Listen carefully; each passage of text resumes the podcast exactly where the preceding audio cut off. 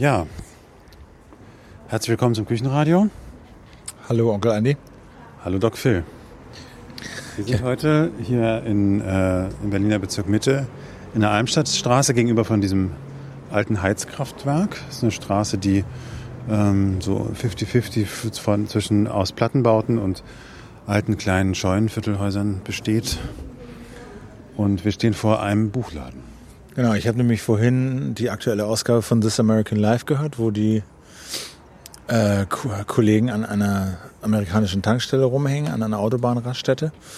Und da hatten wir erst die Idee, das könnten wir auch machen, aber dann dachte ich so, na, da muss man dann viel, zu viel organisieren, dann darf man hier, kriegt man die Erlaubnis nicht, um mit den richtigen Leuten zu reden. Und da dachten wir, vielleicht ist es doch adäquater, uns vor einen Buchladen zu stellen. Genau. Es gibt auch irgendwas Besonderes mit diesem Buchladen, hat es irgendwas auf sich, der heißt pro Quadratmeter. Ich glaube, man kann Bücher pro Quadratmeter kaufen hier, ne? Ich, ich, na, nee, ich glaube, der, der Name, das können wir die Katja gleich nochmal fragen, der, die, die das mitgegründet hat.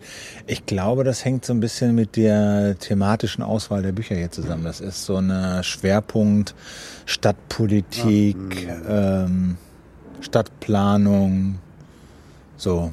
Und sowas geht, ja? Das müssen wir gleich, glaube ich. Müssen wir gleich mal checken. Ich weiß nur, dass die früher mal an einem etwas heißeren Spot waren. Da waren die da drüben in der alten Schönhauser. Und ich glaube, mittlerweile äh, können die sich das da nicht mehr leisten. Jetzt sitzen wir hier in der Almstadt, ist so ein bisschen abgelegener. Wo ist denn Cindy? Ja, wollte ich gerade fragen, wo sind die anderen? Cindy ist in Indien. Das weiß ich. Das Und du liest immer auf Facebook mit. Naja, ich, äh, seine Reisebegleitung, Ulrich Berlin, können wir vielleicht hier verraten, ähm, postet auf Facebook einmal am Tag einen kurzen Film. Der also teilweise sehr künstlerisch von ähm, rotierenden Ventilatoren zum Beispiel, aber auch von indischen äh, Bauarbeitern, die so auf dem Kopf Steine transportieren. Und da kann man immer so daraus schließen, wie weit sie sind, wo sie sind. Also sie sind in Indien, das ist schon mal sicher. Und äh, Ulrich Berlin kann man wahrscheinlich mindestens folgen, wenn nicht sogar befrienden auf Facebook, ne, wenn man das sehen will. Also Ulrich, ich glaube, der freut sich wahnsinnig über, über Freunde. Also als, als Ulrich Berlin findet man den auf Facebook, ja. Und warum, und warum machen die sich so viel Mühe und produzieren nicht einmal ein Küchenradio? Ich glaube, würde da keinen bösen Willen unterstellen, sondern eine Art ähm, Überforderung mit allem anderen. Also mit dem Reisen und, und was man so erleben will, was man noch erleben kann. Ne? Wenn Männer, Männer im mittleren, mittleren Alter so zusammen reisen. Wird schwierig, meinst du? Ist man leicht überfordert? Na, das ist, passt eben nicht mehr so viel rein in so einen Tag wie früher. Ja, also da muss man mehr längere Pausen machen. Früher ins Bett gehen, und das bezweifle ich. Länger schlafen glaube ich auch nicht. Aber zwischendurch, äh, es geht alles nicht mehr so schnell. Bevor die Katja rauskommt, äh, also genau, apropos Stichwort Katja. Kennst du den? Den kenne ich vom Sehen, ja. Also.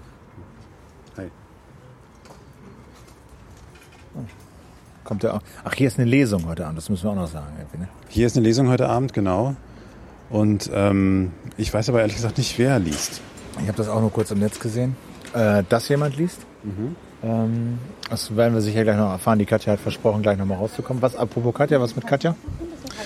Ja, Katja ist zu Hause. Die ist auch, das ist eigentlich auch gar nicht so weit von hier weg, wo die wohnt. Äh, Du, ich habe vorhin schon mal vorgeschlagen, sie zu überfallen. Das fandst du nicht so sinnvoll. Ja, ich weiß nicht, ähm, es wird wahrscheinlich nicht viel dabei rauskommen. Sie wird dann relativ schnell sagen, ich habe keine Zeit für euch und geht wieder. Aber vielleicht ist es auch zu kurz gedacht, ein bisschen spießig von mir. Vielleicht gehen wir dann nachher nochmal vorbei. Können wir nochmal können wir noch gucken. Äh, vielleicht sollten wir noch, äh, müssen wir noch irgendwas ähm, ankündigen. Das macht Ja. man eigentlich immer zum Schluss, ne? Aber Hm. Ja, also weitere Podcasts, glaube ich, können wir auf jeden Fall ankündigen. Es gibt jetzt regelmäßig wieder Küchenradio, in regelmäßigen Abständen. Ob einmal die Woche, weiß ich nicht, aber sagen wir mal fast einmal die Woche. Und ja, die anderen Podcasts, die es auf küchenstud.io gibt. Ja, das ist so ein bisschen, das habe ich dann, ist dann so verbal kommt das die URL nicht so richtig geil rüber. Küchenstudio, ich glaube Küchenstudio Podcast, wenn man es googelt, findet ihr das? Da gibt's halt noch andere Podcasts, unter anderem mein Freund der Baum. Mein Freund der Baum, genau. Ähm, mein Ziel ist, ich weiß nicht, ob ich das so sagen sollte, wirklich alle 14 Tage äh, eine neue Büchersendung zu machen. Und das ist mir auch schon fast gelungen. Die nächste, kann ich jetzt schon mal sagen, ähm, wird am nächsten Freitag, am Mittwoch, dem 11. September, live sein, gegen 11 Uhr vormittags, Und äh, halt, falsch, am Dienstag, dem 10. September, 10, äh, 11 Uhr live und dann äh, 24 Stunden später im Netz. Mit wem? Mit äh, Andrea. Mit Andrea als Gast. Und wir haben einen Schwerpunkt Meditation.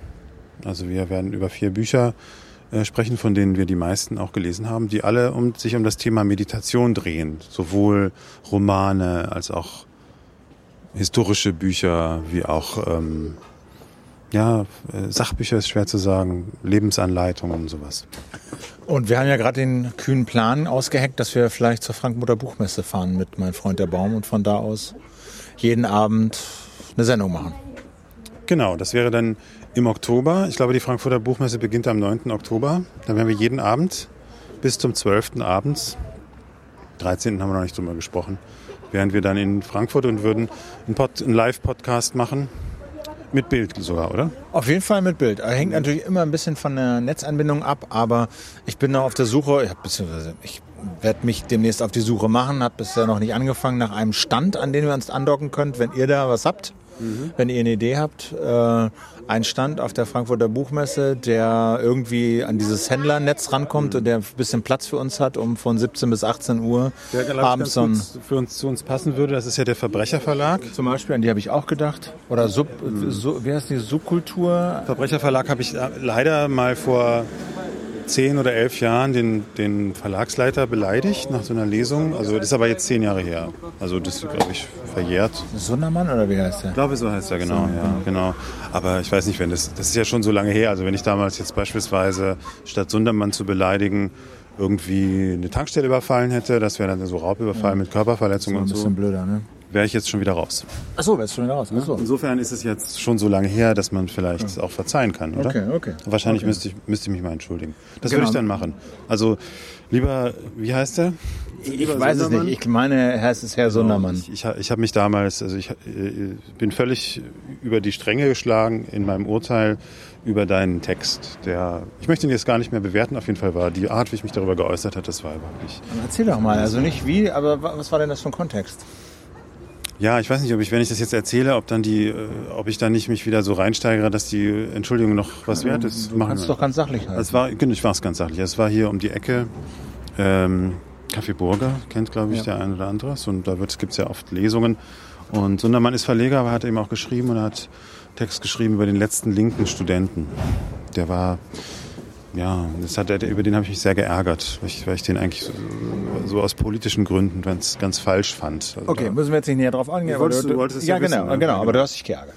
Ich habe mich geärgert und bin nach ihm, nachher, nachher, äh, nach der Lesung zu ihm hingegangen und habe gesagt, also das, ich glaube, ich habe gesagt, das ist gequirlte Scheiße. So, ah.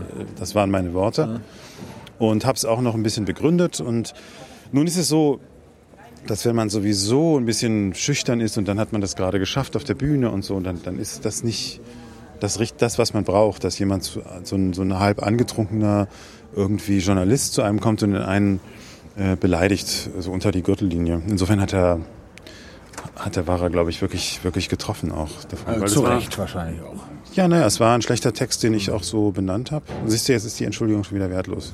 Na, das würde ich nicht sagen. Also kann sich ja trotzdem entschuldigen ja, und nochmal die Sache referieren. Ja, es gibt eben nicht gute und schlechte Texte, das ist Geschmackssache. Man muss nicht nachher hingehen und den Autor so total beleidigen. Ja, das muss man nicht machen.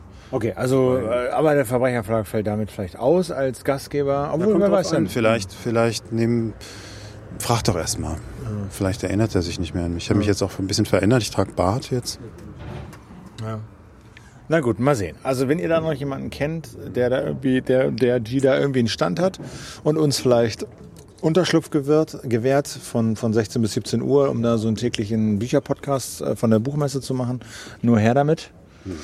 Ähm, genau, ich werde da auch nochmal den einen oder anderen fragen, aber wenn ihr da Tipps habt, äh, sind wir da gerne, äh, gerne, gerne offen und, und, und, und freuen uns über Gastfreundschaft. Genau.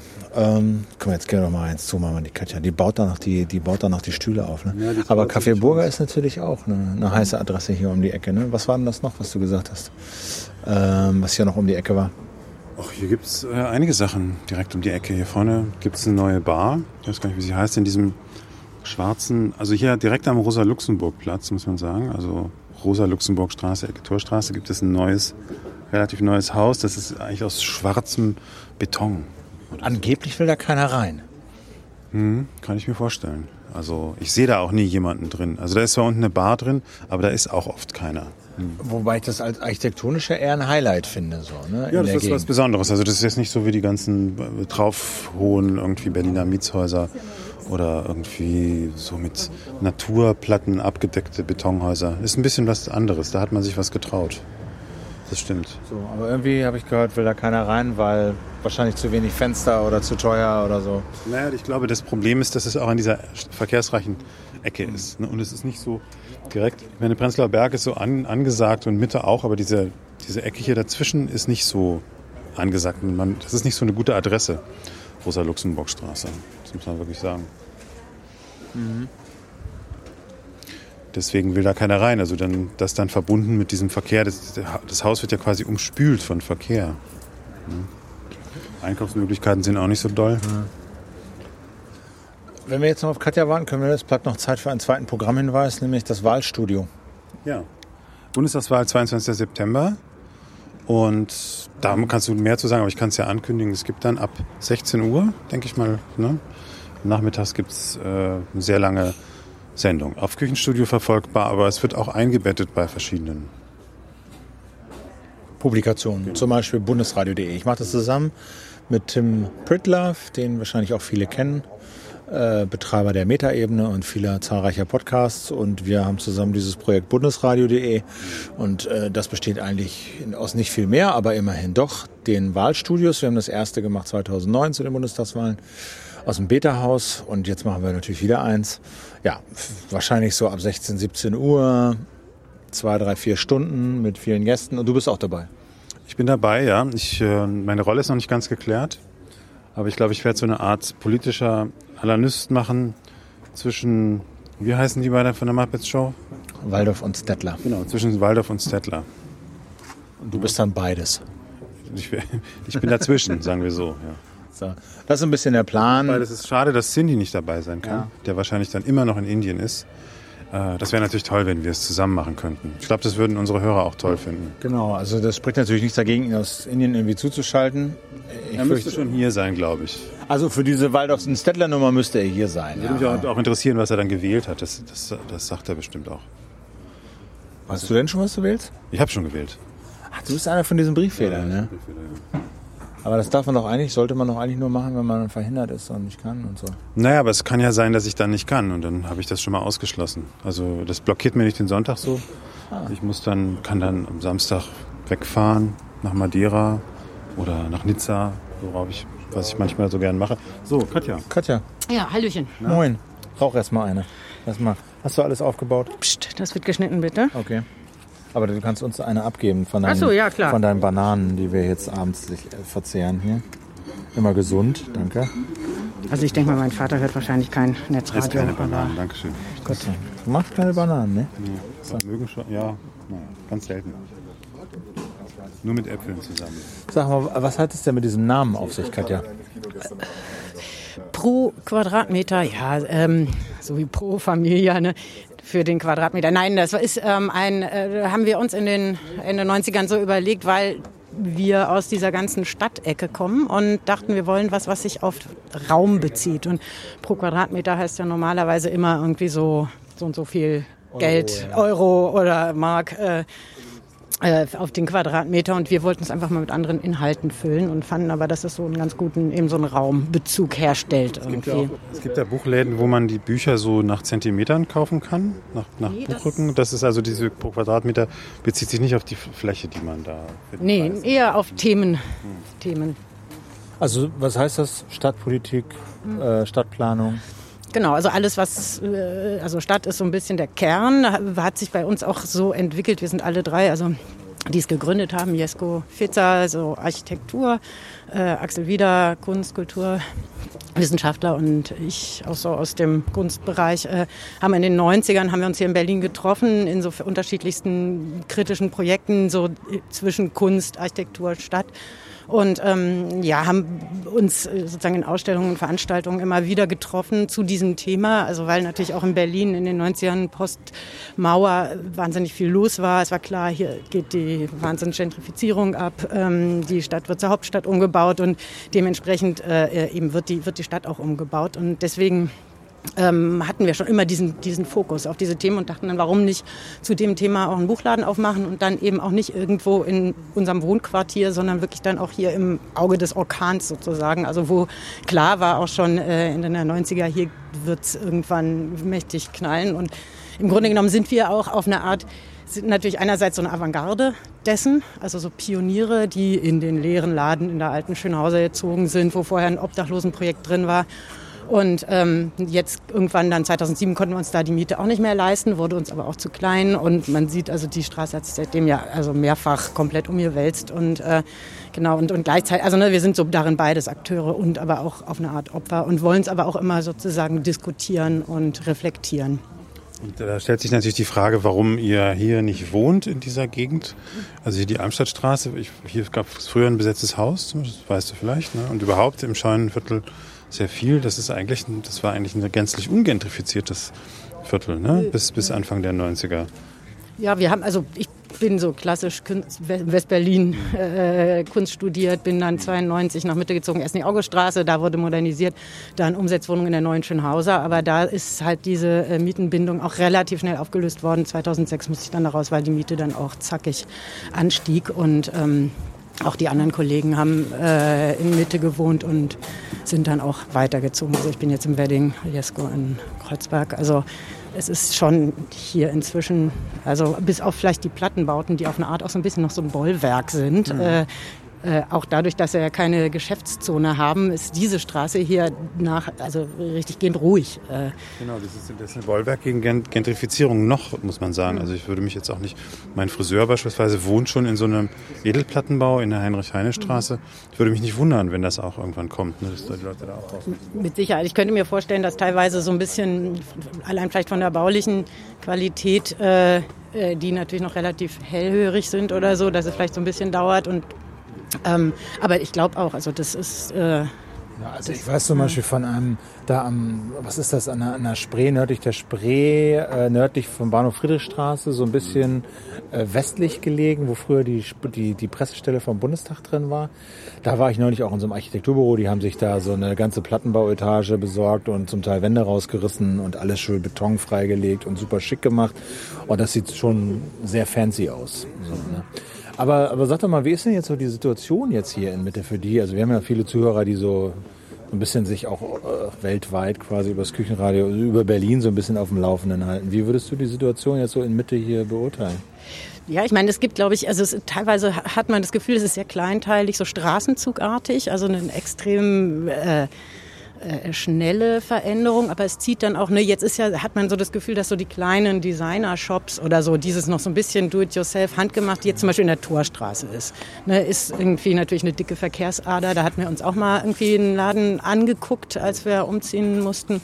Und ähm, dass das immer so ein bisschen springt. Ne? Also so am Hackischen Markt ist, so total Shopping, Shopping Mall, fehlt quasi nur noch das Dach komplett drüber irgendwie. Und ähm, äh, äh, und das dann, also es gibt ja schon immer noch irgendwie so projektartigere Sachen, aber ich glaube insgesamt, also diesen natürlich diesen Groove Drive aus den aus den 90ern oder frühen 2000ern, der ist inzwischen auch abgewandert in, in andere Bezirke oder also jetzt da, wo ich jetzt wohne, so Wedding Gesundbrunnenviertel, da merkt man schon, wie es da jetzt rein drängt. Also da, da war ja immer irrsinniger auch Ladenleerstand. Da ist inzwischen, ne, kommt ein Kaffee nach dem anderen. Man merkt es ja da allein schon beim Kaisersortiment. Also die, je größer die Biozone, Zone, umso mehr weißt du auf eine Art auch, wer das dann nachfragt irgendwie. Und, und natürlich, klar, Neukölln und ist halt, liegt ja auch, das ist ja auch ein ganz bekannter Club, glaube ich, da oben ne, im Wedding in der Brunnenstraße. Und das zieht die Leute ja dahin. Und Galerien sind da auch ne, inzwischen, so dass quasi die Hipster auch mal sehen, dass es wie der Wedding so ist. Ne? Mhm. Wie ist das hier, was mich hier wundert, kann man Bücher überhaupt noch verkaufen oder ähm, wie ist das?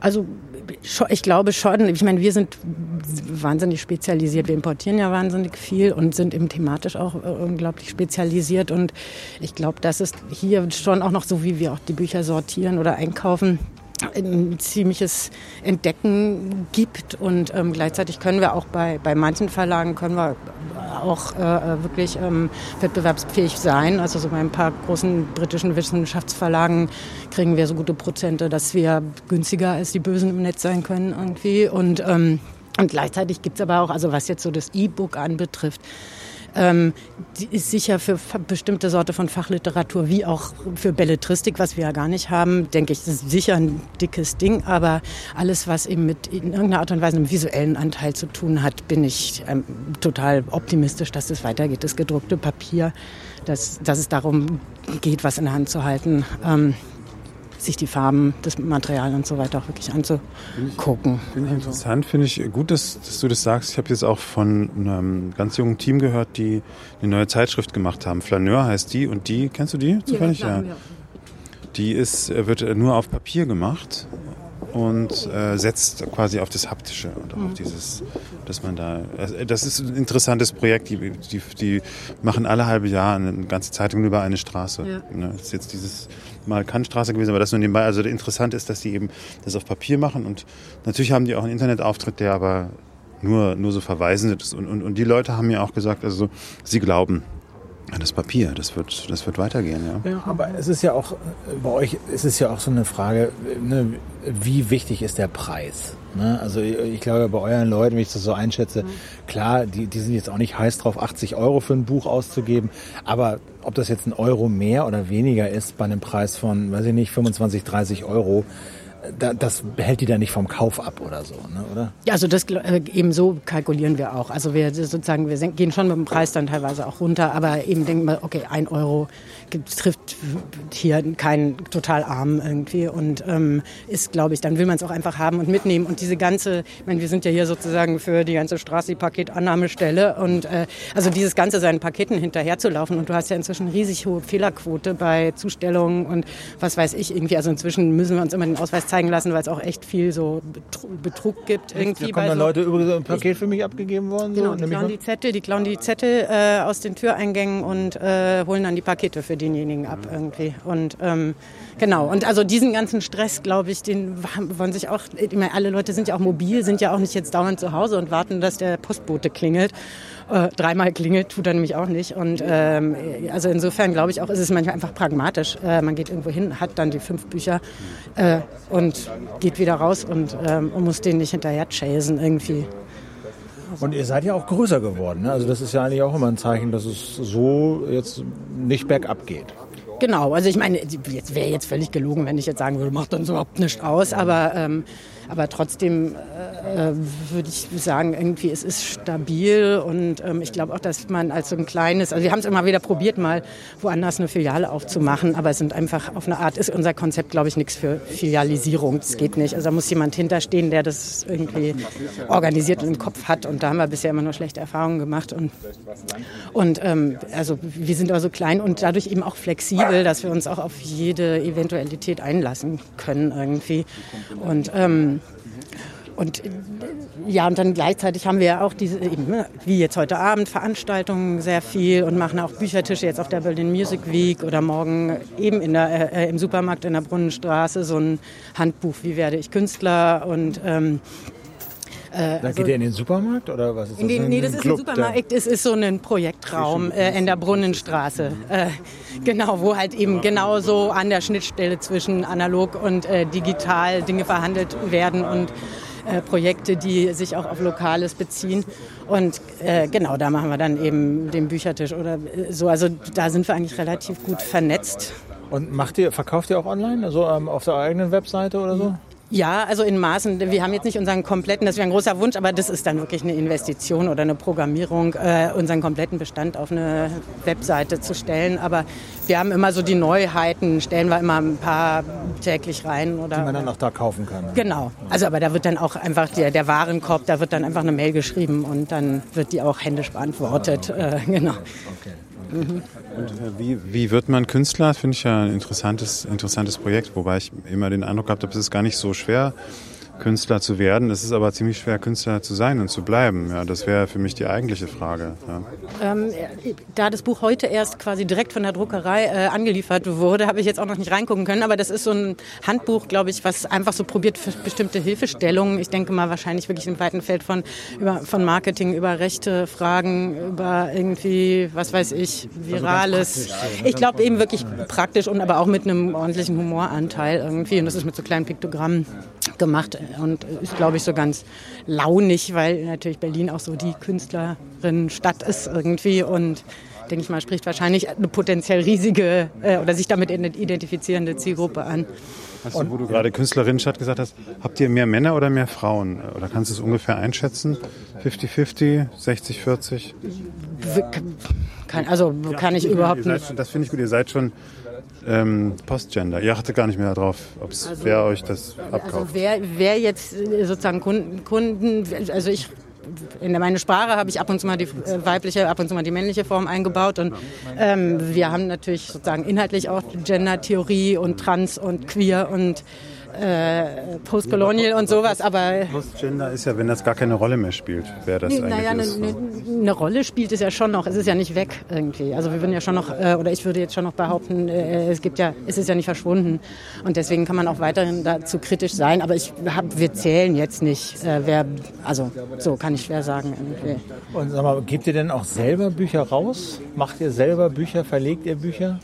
Nee, wäre toll, weil es gibt so verschiedenste Bücher, was weiß ich, von Lefebvre, äh, die, die Revolution der Städte ist nicht lieferbar, wo man denken würde, ach, das wäre toll, wenn es das mal wieder gäbe, müsste man eigentlich mal machen. Aber das ist ein eigenes Projekt, da braucht man eigenen, müsste man auch Kapital erstmal für haben, um einen ordentlichen Verlag. Das ist einfach nochmal ein ganz anderes Ding, einen Vertrieb zu haben. Das ist, das ist echt ein, ist einfach nochmal eine Stelle, nochmal ein neues Unternehmen. Das schaffen wir im Moment einfach nicht. Und seid ihr auf der Buchmesse in Frankfurt? Ja, ich fahre hin und eine Kollegin auch äh, zwei Tage. Also und dann gucken Stand oder so, sondern nee, nee, wir sind, ja, wir sind ja Käufer. Also wir sind quasi genau und gucken. Aber ich meine, wir kriegen ja inzwischen eh, wir kriegen die ganzen Vorschauen geschickt, wir kriegen Vertreterbesuche und ähm, es ist eigentlich nur noch mal so ein bisschen gucken, entdeckt man. Aber die ganzen kleinen Verlage können sich Frankfurt eigentlich auch kaum noch leisten. Also jetzt aus dem Kunstbereich. Deswegen gibt es ja jetzt auch immer mehr so Kunstbuchmessen wie die Miss Reed, die dann immer während dieses Gallery Weekends äh, oder während, während dieser Kunstwoche hier in Berlin ist, äh, wo sich die Kunstverlage treffen. Das ist dann fast inzwischen für den Bereich wichtiger. Ich finde es ja nochmal interessant bei den Amis und, und, also bei den englischsprachigen Büchern dann mal durchzugucken oder mal gucken, noch mal gucken, was man Skurriles so findet. Aber an sich ist es gar nicht mehr so wichtig jetzt Frankfurt als dieses Riesending. Aber es ist natürlich trotzdem immer super spannend, einfach dieses Monster an Messe zu besuchen. Ähm, und sag mal, sag doch mal für die, die jetzt vielleicht so ein bisschen äh, immer schon mal da reinschnuppern wollten, aber so ein paar Klassiker. Also du hast ein, ein, zwei schon erwähnt, wo man sagt, wenn man so mit dieser, weiß ich nicht, Stadttheorie oder irgendwie so mal anfangen will und so mal so gucken will. Gibt es so ein paar Klassiker, wo du sagst, hey, das sind so Schätze, da muss, die muss man einfach mal in der Hand gehabt haben? Boah, das ist natürlich jetzt, da, da, da, fallen mir immer nur so ganze Regale ein irgendwie. Also klar, Lefebvre ist unser Leib- und Magenliebling, von dem wir dann auch alles haben. Von dem ist halt das meiste nur in Englisch erhältlich. irgendwie, ähm, Gott, nee, das ist echt äh, schwierig, die Frage. Ähm, Rem Koolhaas hat mal Delirious New York geschrieben, ist auch immer ein schöner Klassiker, irgendwie so die Hochhäuser. Ähm, ja, nee, fällt mir so spontan okay, ist aber auch noch aus der Menge nichts ein. So, aber wer, wer liest denn heute? Was ist das für jemand? Was liest der? Das ist äh, ähm, Hans-Christian Dani, der vor einigen Jahren bei uns auch schon mal Speed vorgestellt hat, die Geschichte von LSD. Das war ziemlich toll. Also äh, auch mit, also historisch gesehen unsere mit Abstand am besten besuchte, krass vollste Veranstaltung. Und ähm, genau, und der hat jetzt, ich auch das Buch kam erst, glaube ich, vorgestern an, äh, ich noch nicht reingeguckt, ähm, mit dem Titel Morgen werde ich Idiot über Kybernetik und Kontrollgesellschaft. Und ich glaube, es geht so ein bisschen auch um so einen Versuch, wie kann ich mich eigentlich dieser total Durchvernetzung als Individuum entziehen? Wie kann ich quasi in so einen persönlichen Streik treten? Ähm, genau, um, um so ein bisschen so, ein, so, so, so, so wie, wie, wie finde ich mich zurecht oder was kann ich eigentlich tun und mich dem vielleicht eher entziehen irgendwie. Ist das so ein Roman oder Sachbuch? Hm, ich würde sagen, so daz dazwischen. Sach eher Sachbuch wahrscheinlich, ja.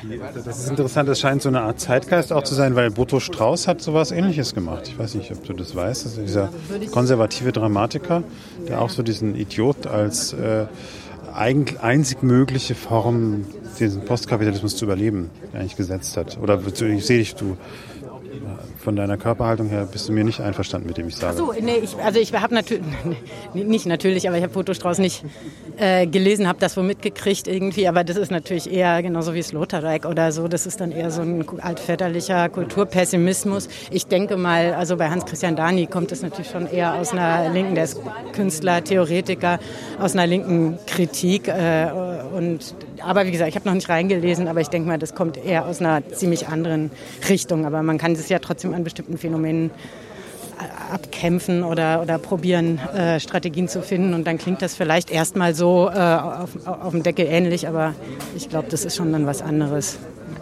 Ist der schon da? Ähm, ja, Kann man vielleicht mit dem vielleicht auch nochmal ein Wort reden? Also jetzt auch nicht eine halbe Stunde, aber vielleicht, oder? Vielleicht kann zehn man Minuten. Zehn Minuten? Ähm, der ist schon da, aber ich denke mal, jetzt wird es wahrscheinlich schwierig, weil jetzt äh, ah, soll jetzt sozusagen zwei vor halb, okay, und, genau. Ähm, Wie lange äh, dauert das so erfahrungsgemäß? Ja, Lesung dreiviertel Stunde, Stunde ah. mit Frage und Antwort. Also vielleicht okay, dann einfach okay, ja, okay. nachher noch oder ihr latscht weiter, kommt später nochmal wieder. So, ne, du musst um neun musst du los, ne? Äh, so. Na gut, okay. Äh, Katja, erstmal ganz herzlichen Dank. Ja, herzlichen Dank. Äh, dürfen wir dann, darf ich so ein Foto in den Laden reinmachen ja, oder so? Sicher nicht. Okay, okay. Cool. Äh, ja, dann erstmal bis später. Ne? Okay. Ne? ja, kennst du den? Ich kenne den, ja, ja. Hm. Taugt der was? Das weiß ich nicht. Das weiß ich noch nicht. Also ich habe aber von seinem Projekt gehört, aber eben unter dieser Prämisse, dass, dass der Idiot plötzlich wieder quasi zu so einer Figur wird. Und äh, hat Boto Strauß, wie gesagt, auch gemacht. Also das habe ich gehört.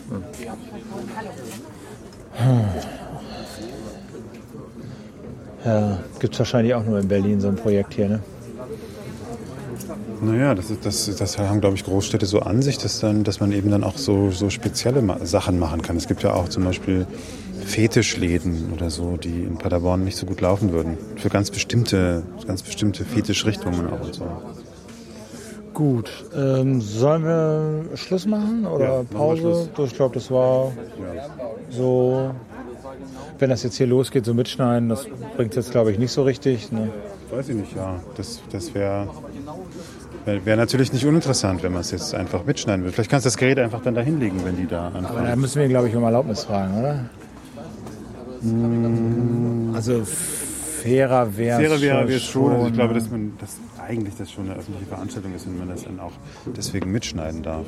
Aber, äh, Aber vielleicht müsste es ihm direkt ja auch vorlegen. Von dir. So, vielleicht fragst du sie einfach. Ich frage jetzt ja. Genau.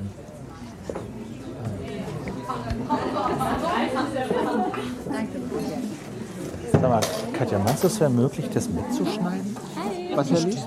Also müsst ihr ihn kurz fragen. Weißt du was, ihr könnt ja, ja, einfach mal, du kannst mal kurz hochgehen, der sitzt in der Küche. Ja. Und ähm, ihn fragen, aber bestimmt. Also, okay, weil dann machen wir das einfach.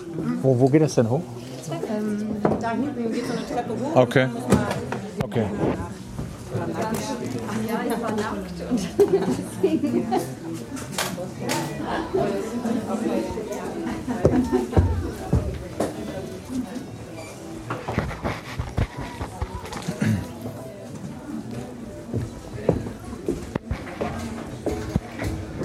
Na, stapfe ich hier mal hoch.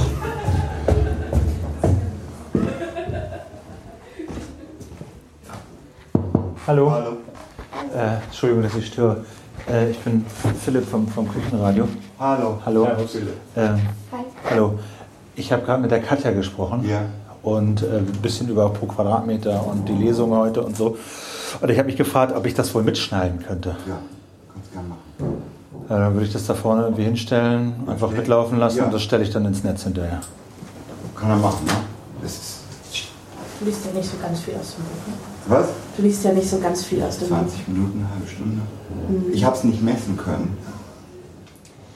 Ja, den, also den, Ja, das ist nicht so ganz cool. nach Ja, nee, dann, weil, weil ich kann das nicht so richtig, weil meine Rechte Ähm. habe ich abgegeben. An Katharina. Also muss Das ich stimmt nicht.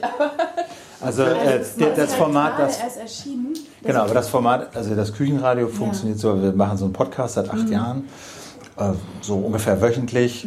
Wir gehen in Berlin überall hin und machen an, reden mit den Leuten, gucken, was passiert und machen aus. Das ist immer so eine Stunde, anderthalb. Ja. So. Und ähm, heute waren wir halt hier, haben mit denen geredet und ich habe so ein bisschen überlegt, wie wir das jetzt so auffangen. Erst haben wir gedacht, vielleicht können wir mit dir noch ein bisschen reden, aber jetzt fängt es gleich an, das Ja. passt dann irgendwie auch nicht. Und äh, aber so, das einfach mal so, so also das ist ja Aber dann du auch. willst jetzt nicht die gesamte Lesung, sondern du willst so, was weiß ich, fünf Minuten. Oder? Nein, am liebsten, am liebsten würde ich die gesamte Lesung mitnehmen, aber wenn ihr jetzt sagt, äh, geht Ja, auf das keinen Fall. Aber wäre es nicht im Zweifel eher Werbung für das Buch? Ich meine, die Ja. Leute verzichten noch nicht darauf, das Buch zu kaufen, weil sie Ah, eine Ja, da Viertelstunde. haben wir schlechte Erfahrungen mitgemacht. Ist das so? Ja, echt. Ähm, Aber vielleicht können wir uns auf einen Kompromiss ja, ein, klar, dass man sicher. zumindest also, mal so ein. du sagst, 10 Minuten ist okay, 10 Minuten. nur 30 Minuten wären mir ein bisschen viel. Okay, äh, dann machen wir 10 Minuten und dann dann leg ich es dann unten hin und guck, Ja, guck- ja. und fisch das dann einfach weg. Also da findet man bestimmt irgendwie eine Einheit, die man Ja. schneiden kann, die cool ist. Ja. Ja, schneiden würde ich dann nicht. Ich würde es einfach hinlegen Oder- und dann irgendwann so, wegnehmen. Halt rausnehmen So. kann, rausgehen kann. Ja? Gut, okay, dann äh, super. Sehen wir uns gleich unten. Ja, Okay. alles klar. Ähm, ja, ist okay, aber nicht alles. Das ist doch gut. Also eine Viertelstunde oder so. Achso, du musst aufs Klo. Okay. Hm. Ja. Besser als nichts, würde ich sagen.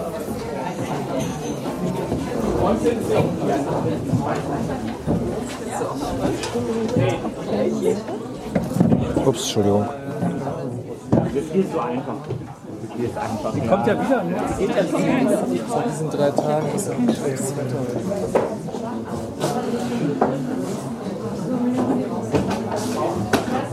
Andreas? Ja. Äh, Da Hallo.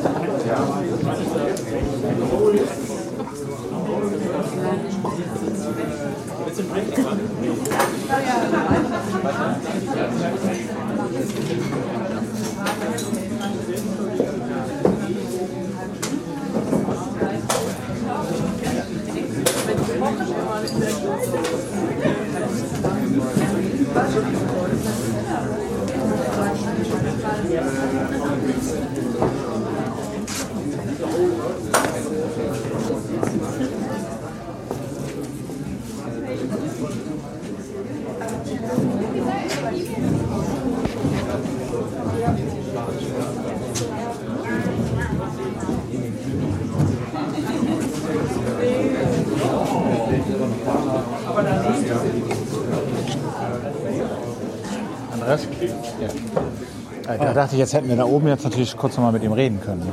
Ach, das wusste ich nicht. Ach so, aber ich glaube, die waren jetzt so nervös. Ja, die waren so ein bisschen in der Besprechung da und das ist, sollte jetzt eigentlich auch schon losgehen und so. Ja, dann naja, anyway, aber was gut, so dann, wenig dann, dann, haben. Ja, und dann machen wir, Viertel- schneiden wir eine Viertelstunde, zehn Minuten, Viertelstunde mit. Genau. Von, wo machen die denn die Lesung? Ich, ich denke hier. Also würde ich jetzt mal annehmen. Müssen wir Katja nochmal fragen. Aber das sieht mir so ein bisschen so aus, als würden die uns alle angucken, weil wir hier stehen. Hast du denn... Ähm, So ein Stativ oder sowas? Äh, nee, habe ich natürlich nicht. Ist das da ein Stativ? Das ist mein Stativ. Cool. Ich habe noch ein anderes. Von Ja. Aber das ist das, Von was Ja. ich für ein Okay. Mikrofon benutze. Okay. Ähm, ja, aber das geht ja. Das reicht ja. Äh, überzeugt dich das Konzept so mit pro Quadratmeter? Das, das ist, glaube ich, die falsche Frage. Also ich finde es faszinierend, dass man sowas macht. Also dass man da wirklich so in diese Spezialisierung reingeht, wobei du natürlich ist immer so, wenn du den Punkt genau anguckst, ist ein ganzes Universum die würden sich gar nicht für spezialisiert halten. Sie hat es schon gesagt, aber wahrscheinlich. Sehr Ja. viele verschiedene Bücher und Bereiche auch haben. Aber du musst, äh, fällt mir da ein, du musst äh, unbedingt City, apropos Spezialisierung, du musst unbedingt City nochmal anspitzen, dass er was aus Indien macht. Versprochen? Versprochen, das mache ich. Ich weiß zwar nicht genau, wie ich ihn erreiche, aber ich glaube, über, über Gay Romeo äh, erreiche ich ihn. Achso. Bist du da auch angemeldet? Ne, noch nicht, aber das könnte man ja dann Äh, machen. machen. Ja, ich finde das, äh, Das ist immer so das Zeichen für ein altes Ehepaar, wenn die sich ihre Sätze gegenseitig vervollständigen. Möchtest du noch was trinken vielleicht? Ähm, ja, ich muss ja noch Auto fahren. Aber das, das ist schon.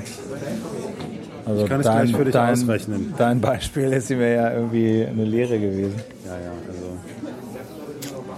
also. Äh, vielleicht, äh, was, was haben die denn hier? Haben, haben die irgendwas? Ähm, achso, die haben hier ganz viel Sprit rumstehen. Ne?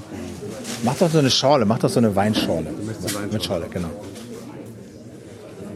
Genau, jetzt ist hier das Buch Let's Start a Pussy Riot. Liegt hier vor mir. Fotoband, Illustrationen. In collaboration with Pussy Riot. Guck mal einer an. Kostet hier. Profits will go to Pussy Riot steht da drauf. Und ähm, was kostet das? Rough Trade. Wusste ich auch nicht, dass die Bücher verlegen. Kenne die immer nur aus meiner Jugend. Mit Indie-Mucke.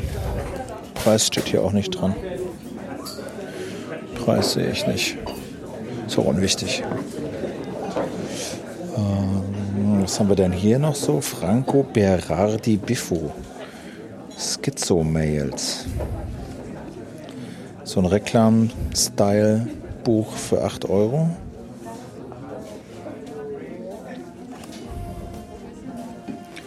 Weiß nicht, worum es da geht. Hinten das Inhaltsverzeichnis. Listet immer das Datum, dann den Dienst, also Facebook, Speech, Facebook, Google Mail auf. Dann den Ort, Bologna, Helsinki, Oslo, Trondheim, Helsinki, Bologna, Vienna, Milan, Bologna, Paris, Madrid und dann die Seite. Also meinetwegen am 2.10., nee, 2010, 4, also 11. April 2010, Facebook Oslo, Page 008. Finde ich das jetzt hier in dem Buch? Ah ja, okay. Ich kann dir gleich bevor, Oh. ich kann dir gleich bevor du losfährst auch ausrechnen, wie viel Promille du hast. Das habe ich nämlich gelernt in diesem Alkoholkurs. Wie macht man das?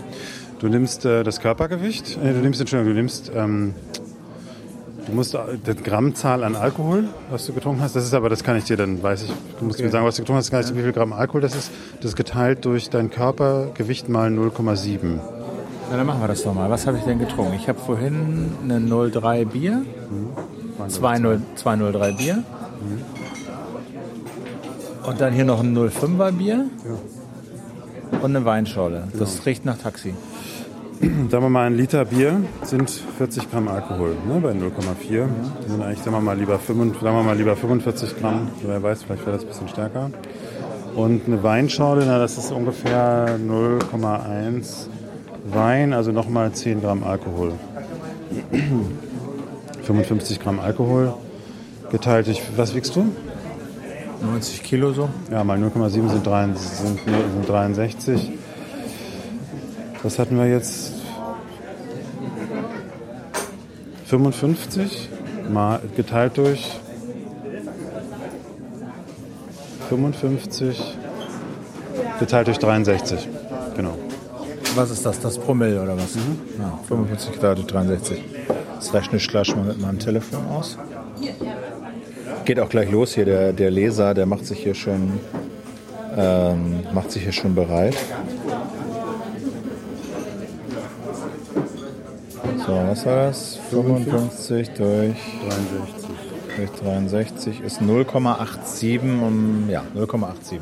Genau, also vielleicht 0,9 Promille aufgerechnet. Jetzt musst du jetzt abrechnen davon zwei Stunden ungefähr vom, weil du ja auch Alkohol abbaust, vom Konsumbeginn hast du 0,7 Promille. Das 0,5 sind erlaubt. Okay, jetzt geht's los. Es sei denn, du wartest zwei Stunden, dann kannst du fahren. Ja, da warte ich ja eh. Ich muss ja noch zum Wenn Digi-Guest-Abend. du jetzt keinen Alkohol mehr trinkst, nachdem, dann hast du, noch, hast du auch noch gar nicht getrunken. Das, das war Werde ich auch noch stehen lassen. Dann kannst du fahren. Okay.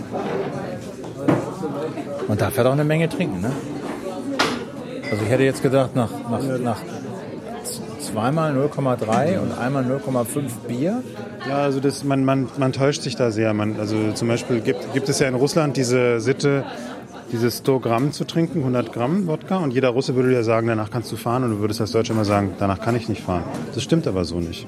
Du kannst danach fahren. Das sind nämlich genau 100 Gramm Alkohol, sind 100, Gra- sind äh, 40 Gramm Alkohol. Ja, 100 Gramm Wodka sind 40 Gramm Alkohol. Und die hast du eben, wenn du sie durch dein Körpergewicht teilst und zwei Stunden wartest, bist du unter 0,5 Promille. Das ist so.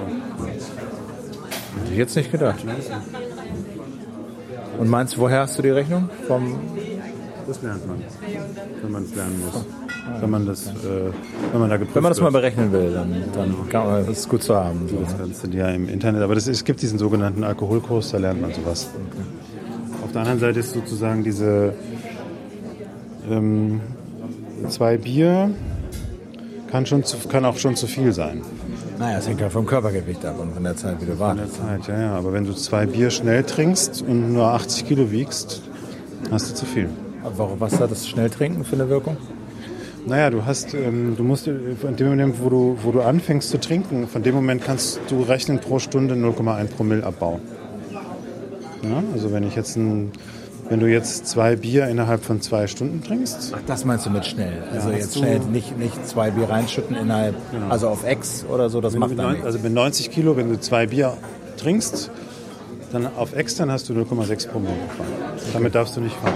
Geht's wenn, los? Wenn du zwei Stunden Ja, ich glaube, dass die äh, Katja noch was sagt, aber so. Ähm, das Komm mal, wenn du schon mal so frech jetzt hier sitzt und nichts zu tun hast, erzähl doch mal ganz kurz, sag doch mal, um was es in deinem Buch geht. Ach, um äh, Kybernetik.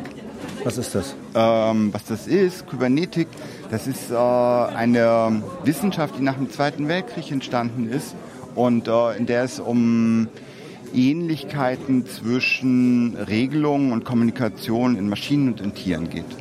Und also Lebewesen, nicht Tieren, nur alleine. Und ist das ein Sachbuch, ist das ein Roman? Äh, das ist sowas zwischen den Stühlen.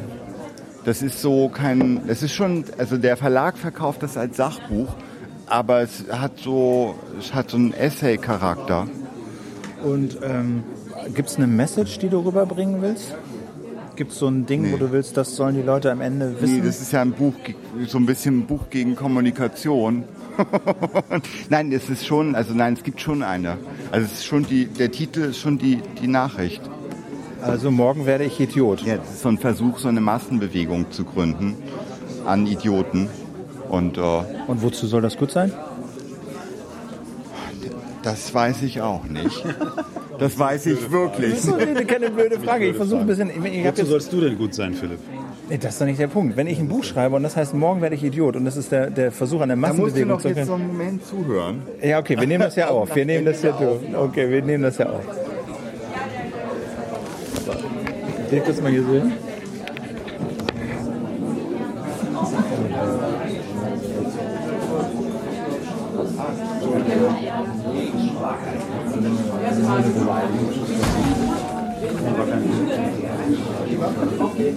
Hi.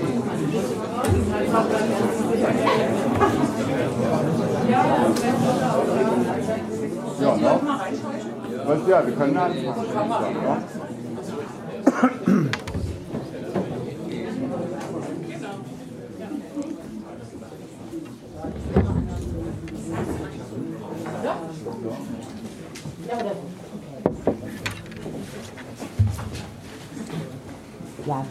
Guten Abend. Ähm, herzlich willkommen. Das freut mich sehr, dass doch es wieder relativ voll ist. Ähm, äh, ich, heute Abend haben wir Hans-Christian Dani da mit seinem brandneuen Buch. Ich glaube, das haben, gestern kam das erst an, das Paket irgendwie. Morgen werde ich Idiot bei Edition Nautilus.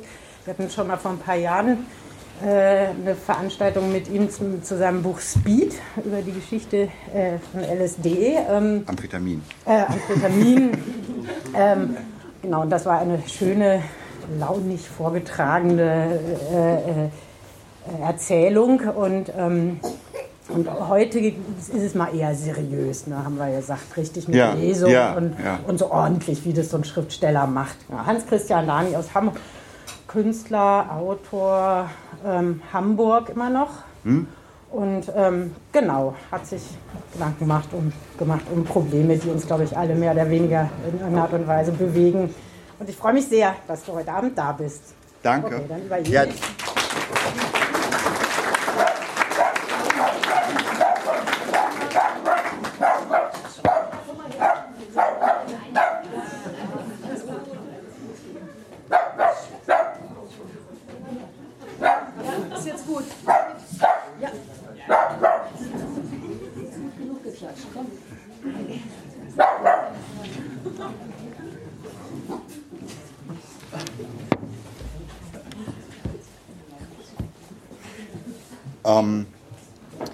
ja, ich werde, normalerweise spreche ich eigentlich eher über die Sachen, die ich schreibe und ähm, dieses Buch setzt sich äh, eigentlich mit, in vieler Hinsicht mit den Schwierigkeiten oder auch mit dem Aufhören des Sprechens auseinander und deswegen äh, lese ich heute eher. Äh, deswegen bin ich auch etwas äh, nervös, weil äh, ich halt normalerweise nicht lese und letzten Jahre eher nur meinem Sohn vorgelesen habe und äh, ich hoffe, dass das jetzt nicht zu sehr Märchenstunde wird. Ich hoffe, dass ich auch laut genug, dass es für alle zu verstehen ist. Wenn mein Großvater glaubte, seine Frau würde mich zu sehr verwöhnen, begann er von seiner Kindheit zu erzählen. Er hätte kein eigenes Bett gehabt und musste in einer Kohlenkiste schlafen. Zum Essen gab es kalte Suppe mit trockenem Brot. Geriet er in den Verdacht kleinster Vergehen, erwarteten ihn harte Strafen. Sein Vater arbeitete im Gefängnis, was es leicht machte, sich all das vorzustellen. Dass es sich komplexer verhielt, entpuppte sich erst, als mein Großvater, den wir nur, nur Nonno nennen durften, mich eines Tages auf einen besonderen Ausflug mitnahm. Wir fuhren mit der S-Bahn Richtung Stadtrand. Dabei erzählt er mir von der Kybernetik, einer Wissenschaft, die sich mit den Systemen der Steuerung in Lebewesen und Maschinen beschäftigt. An der letzten Station stiegen wir in den Bus. Unser Ziel lag in, in einem gerade eingeweihten Neubauviertel. Nonno ging so schnell, dass ihm fast der Elbsegler vom Kopf flog. Im Laufschritt versuchte ich, hinterherzukommen. An der Kreuzung zweier schnurgerade Asphaltbahnen, die zwischen roten Backsteinquadern hindurchführten, fanden wir es. Nachdem wir eine Minute wortlos vor dem Straßenschild gestanden hatten, fragte er mich, warum die Straße, fragte, fragte ich, warum die Straße nach dem Urgroßvater benannt worden war. Als Jurist hatte er nach dem Ersten Weltkrieg mit zwei Psychologen eine neue Art von Gefängnis für Jugendliche erfunden. Es lag auf einer Insel im Fluss, kurz hinter dem Hafen in Richtung Meer. Die drei hätten das damals noch übliche Sprechverbot aufgehoben und die körperliche Züchtigung abgeschafft. Annahme ihres Modells war, niemand wird als Krimineller geboren, sondern von den Umständen auf Abwege gebracht und lässt sich so mit und lässt sich so auch wieder zurückholen. An die Stelle von Strafe traten Erziehung, Beobachtung und Wiedereingliederung. Da meine Familie zu Erfindungen neigt, war ich nicht wirklich überrascht, dass neben Geldkatzen, Sägemaschinen und Schokoladenmischungen auch Gefängnismethoden erfunden wurden. Eines wundert mich aber, und ich wollte Nonno fragen, warum er als Sohn eines milden Gefängnisreformers so streng und karg erzogen wurde. Nonno rannte aber schon wieder zurück zum Bus. Da sich auch später keine Gelegenheit ergab, wurde die Frage in meinem Kopf allein gelassen. Vielleicht, dachte ich, fehlten einem Gefängnisleiter der weichen Welle nach Feierabend einfach die Nerven, um auch noch die eigenen Kinder milde und großzügig zu erziehen. Dass mein Urgroßvater, wenn auch ohne Vorsatz, ein Pionier der Kontrollgesellschaft gewesen war, verstand ich erst sehr viel später. Es passierte vor kurzem an einem sonnigen Tag. Ich lag am Rand eines Sees und las die Deutschstunde von Siegfried Lenz. Der Roman beginnt einem Heim für schwer erziehbare Jugendliche. Es liegt auf, Nach auf dem Nachbareiland der Gefängnisinsel, von der ich als Kind gehört hatte. Die in Obhut genommenen sollen auf den rechten Weg gebracht werden, träumen aber davon, richtige Kriminelle zu werden. Siggi Jepsen, der Erzähler, muss einen Aufsatz über die Freuden der Pflicht schreiben. Im Klassenraum geht ihm gleich so viel durch den Kopf, dass er vor lauter Aufregung nichts zu Papier bringt und ein leeres Blatt abgibt. Auf der Insel haben alle einen Psychologen. Sigis Beobachter greift angesichts des Ungeschriebenen zum Äußersten und schickt ihn in das Konzentrationszimmer. Isoliert soll er den Besinnungsaufsatz im zweiten Anlauf verfassen. Nachdem eine Weile durch das Fenster und auf die vorbeifließende Elbe geschaut hat, beginnt seine Hand, erste Sätze zu formulieren. Langsam versinkt der Stift in den Zusammenhängen, sinkt immer tiefer und schreibt das ganze Heft voll. Der Text schreibt, der Text steigt über seine Ufer. Wochenlang bleibt Sibi, bleibt Siggi in dem Zimmer, weigert sich, es zu verlassen und füllt Seite um Seite, Heft um Heft. Er ahlt sich in der Strafarbeit. Aus den Heften wird ein Stapel, die Freuden der Pflicht weiten sich aus in eine lange Selbstbeobachtung.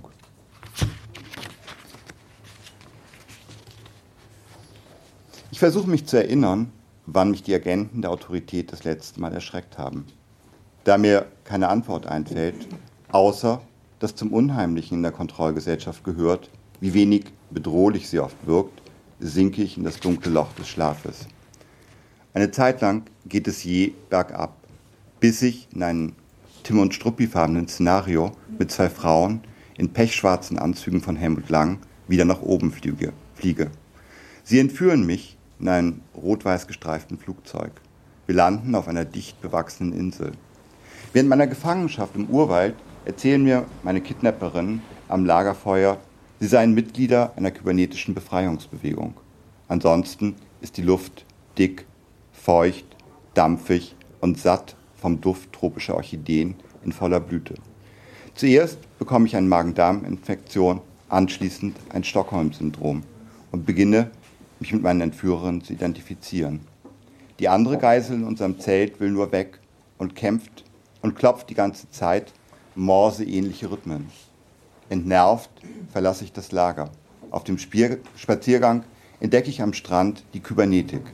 Es ist ein mit falschem Verständnis, es ist ein am falschen Verständnis aufgelaufenes Schiff, in dessen Rumpf ich tausend schöne Perlen finde, die sich zu faszinierenden Ketten auffädeln lassen. Mittlerweile schwimmen die taufrischen Baumspitzen vor dem Fenster im blauen Blau zwischen dem Dunkel der Nacht und dem Hell der aufgehenden Sonne. Was soll ich mit Gedanken anfangen, in denen ich allein bleibe und wo das Innen enger wird, während die Umgebung weiter abrückt? Der Zug des Denkens bleibt für einen Moment auf freier Strecke stehen. Ich starre Löcher in die kalte Stille des frühen Morgens. Man kann das machen, das Gefühl der Leere führt einen aber nirgendwo hin. Auch Zynismus verbraucht sich schnell. Ausschreitungen der Wut spielen dem postdemokratischen Theater die Pointen in die Hände. Seine Dramaturgie hat gelernt, alle Kritik und alle Formen des Dagegen in ihre Ordnung einzubeziehen. Überhaupt scheint es ziemlich egal, was kommuniziert wird. Es kommt darauf an, dass möglichst viele Menschen Informationen senden und empfangen. Zeitnah sollen sich alle über ihr Handeln, ihre Wünsche oder ihre Umgebung oder ihr Unbehagen mitteilen. Verbrauch oder darüber, wie sie Arbeit miteinander, Verbrauch und Information organisieren. Das Ineinander von Wesen, Dingen und ihren Verhältnissen bildet eine Oberfläche transparenter Punkte, die zusammenfasst, wer sie sind, was ihnen gefällt, wie ihre Gefühlsströmungen gerade fließen, was sie verbrauchen oder wovon sie sich abwenden. Obwohl die Mehrheit es tut und ich als einer von ihr, entsteht in den endlosen Verhandlungen keine gemeinsame Sprache. Es sammeln sich gerade mal funktionale Oberbegriffe und Koordinaten. Sie sind leichter zu steuern als eine allzu komplexe Sprache. Die Muster dessen, was massenhaft zur Aussage kommt, bilden die Grundlage für Karten. Es sind Aufsichten eines Geländes, in dem die Konflikte durch Sichtbarkeit und Benennung neutralisiert werden. Bewegungen sollen erkannt werden, seltener, um sie zu stoppen, als meist, um sie zu erleichtern oder zu beschleunigen. Was dabei an Begriffsbildungen abfällt, dient weniger dazu, sich zu verständigen oder einen Widerstreit zu formulieren, als statistische Beobachtungsreihen zu konstruieren. Mit ihnen lassen sich Kurven und Winkel zeichnen, die es den Maschinen erlauben, das Gefüge optimaler zu organisieren. Ständig fordern sie dazu auf, das, womit versucht wird, das eigene Leben in den Griff zu bekommen, zu benennen. Derartige Aufforderungen treten meist diskret und frei von Pedanterie auf. Ein kleiner Fragebogen hier, eine Rückmeldung dort, Lückentests mit Angaben zur Person. Dazwischen eine Selbsteinschätzung zum Ankreuzen oder eine Suchanfrage. Gerät man in andere Teile der Maschine, werden die Fragen direkter, unfreundlicher. Man wird von den Maschinen mit höflicher Brutalität ausgezogen und die Psyche angefressen.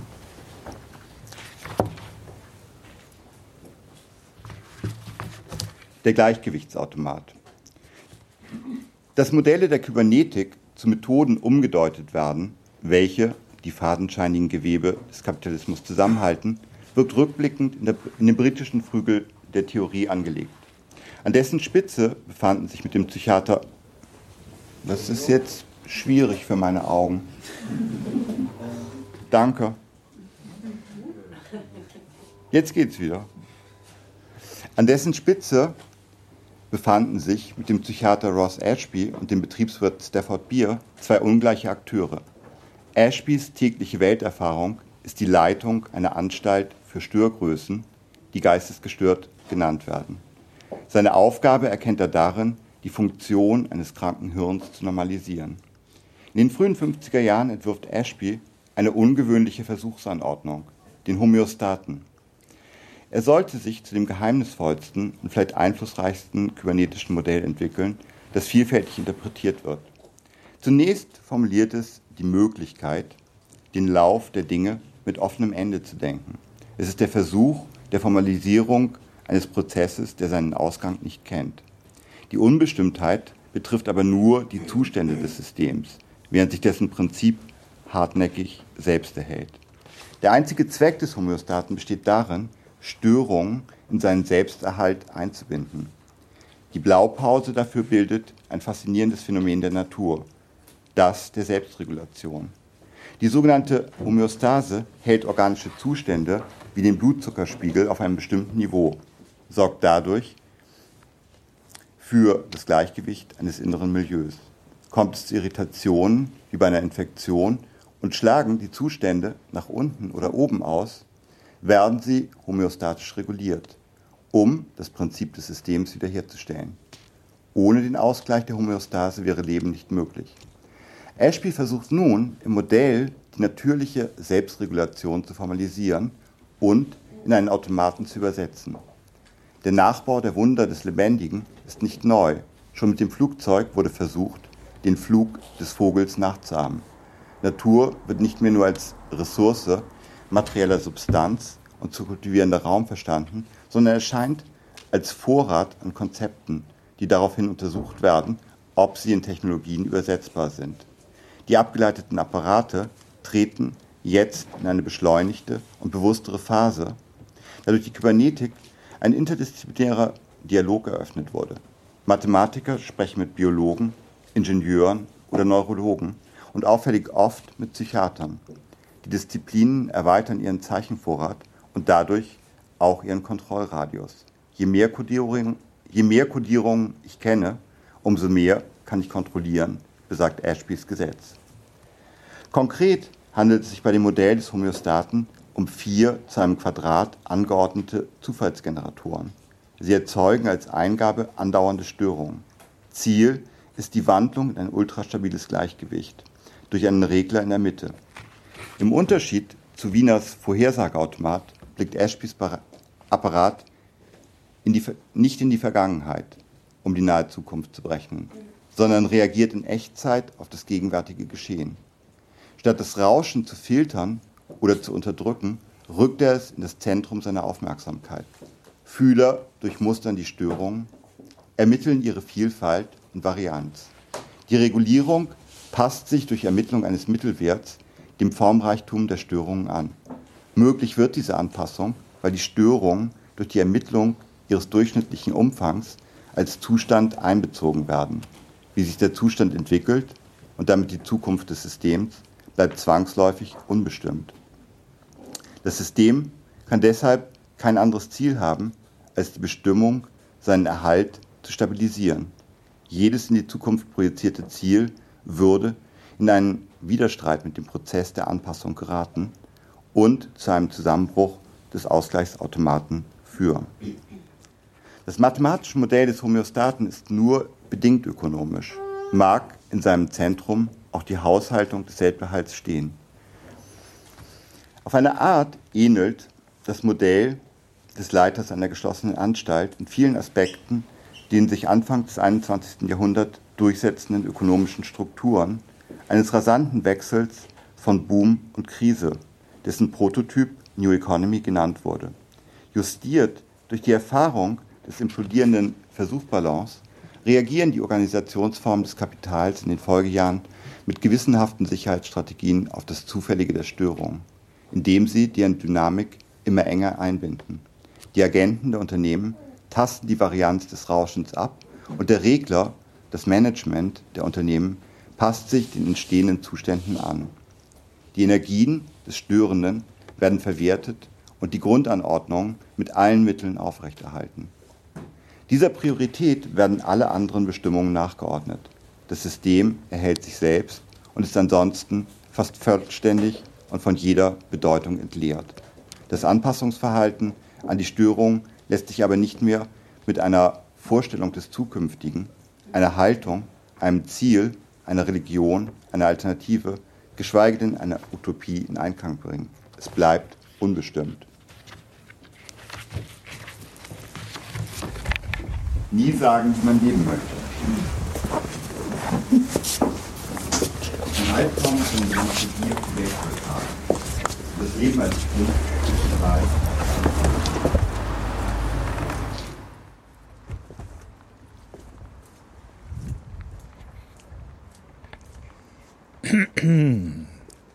So, jetzt bin ich da raus. Halte mich natürlich an die Verabredung hier. Nicht mehr als zehn Minuten, Viertelstunde. Ich glaube, das ist ein Fehler, aber gut, wir haben ja ein bisschen was gehört. Ich fand das ganz interessant, ehrlich gesagt. Wenn das jetzt nicht so voll gewesen wäre, dann hätte ich mir das gleich gekauft da. Klang recht uneitel. Und ja, interessant. Also mehr kann ich da jetzt nicht drüber sagen. Wir kommen zum Ende unserer heutigen Ausgabe. Andreas ist schon los, der muss da dann noch eine Verabredung. Deswegen bleibt es mir überlassen, euch fürs Zuhören zu danken. Äh, schaut mal die anderen Podcasts an, Schaut die anderen Events an, von denen wir vorhin gesprochen haben. Bleibt uns gewogen. Danke fürs Zuhören. Das war Doc Phil aus Pro Quadratmeter. Fürs Küchenradio aus Berlin. 3.9.2013. Danke. Tschüss.